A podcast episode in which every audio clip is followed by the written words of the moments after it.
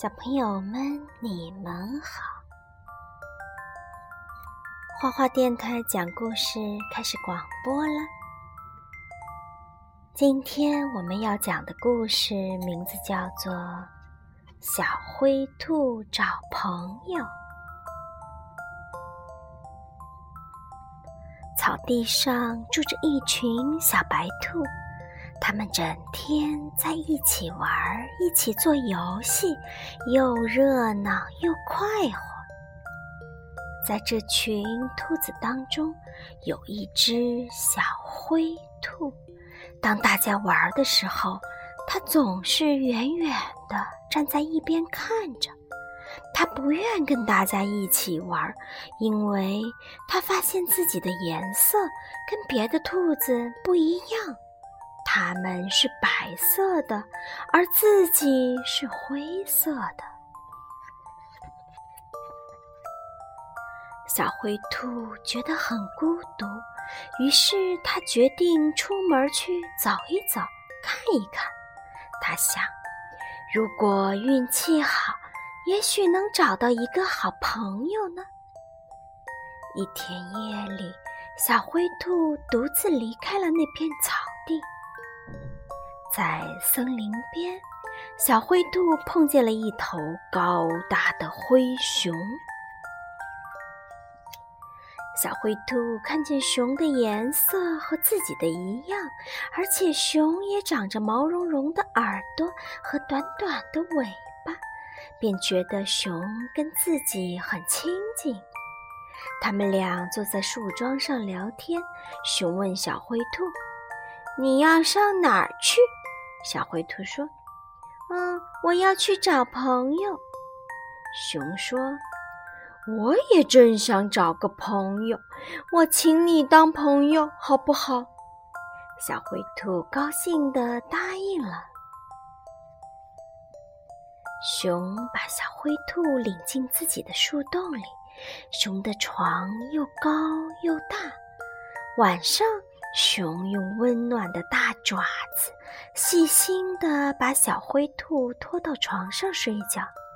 小灰兔感动极了，它甜甜地睡着了，还做了一个梦，梦见自己长得像熊那样高大，那样威武。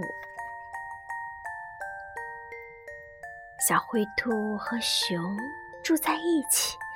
他们一起说话，一起到森林里散步。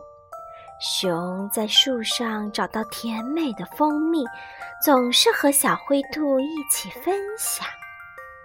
日子过得非常快，不知不觉间，树叶由绿变黄，一阵风吹来，叶子慢慢的飘落了。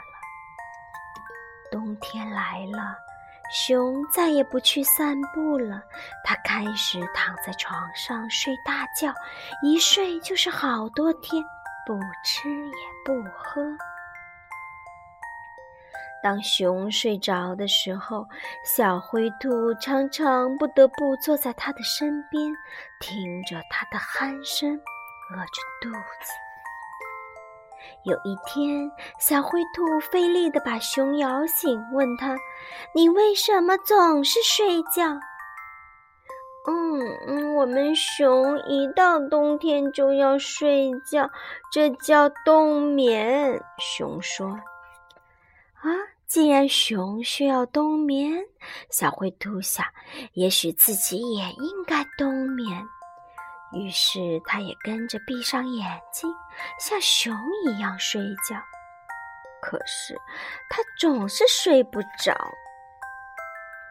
我睡不着，小灰兔说。而你要睡整整一个冬天，整个冬天没人陪我说话，没人和我玩，我会感到孤独的。熊说：“我不愿意你孤独。”你走吧，去找个新朋友，和新朋友一起过冬。到了春天，我再去看你。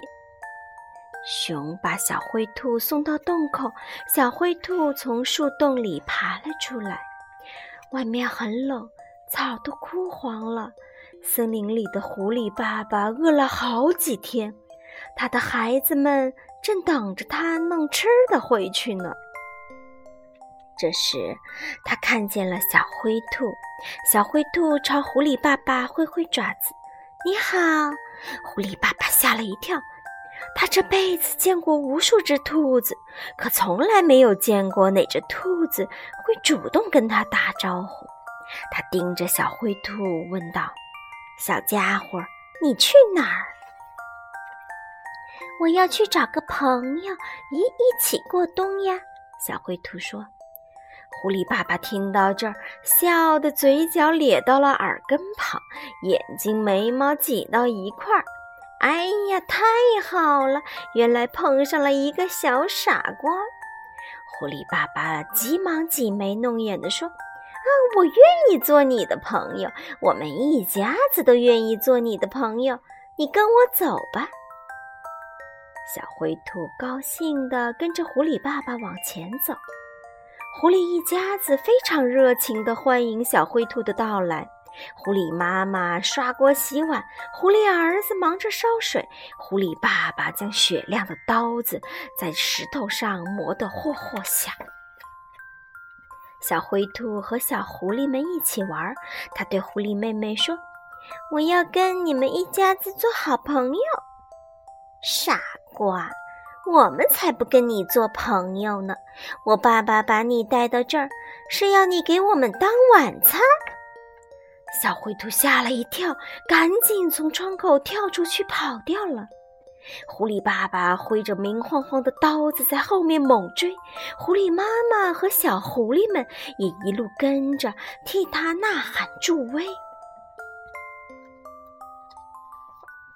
跑呀跑呀跑，小灰兔拼命地跑。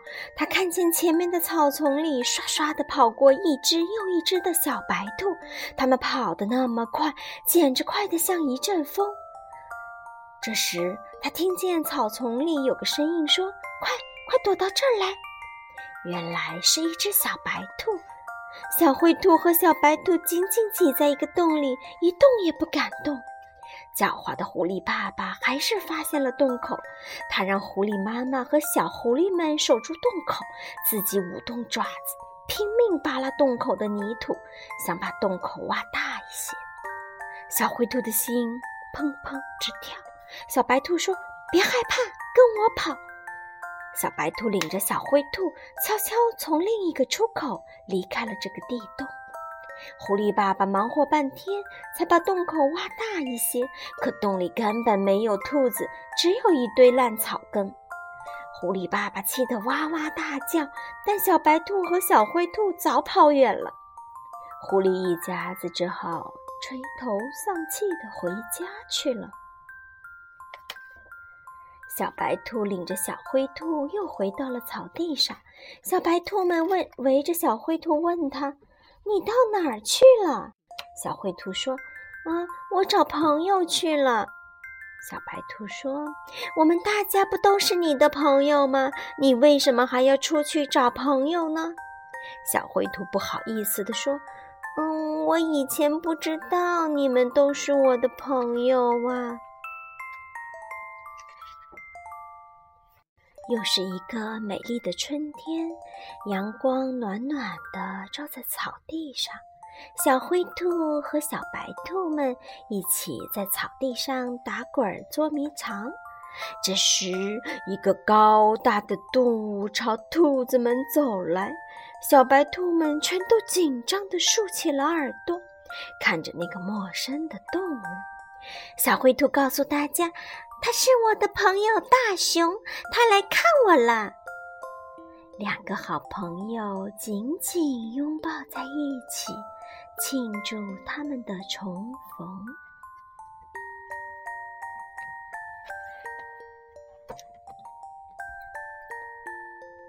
好啦，今天的这个小灰兔找朋友的故事就讲完了。我们下次见。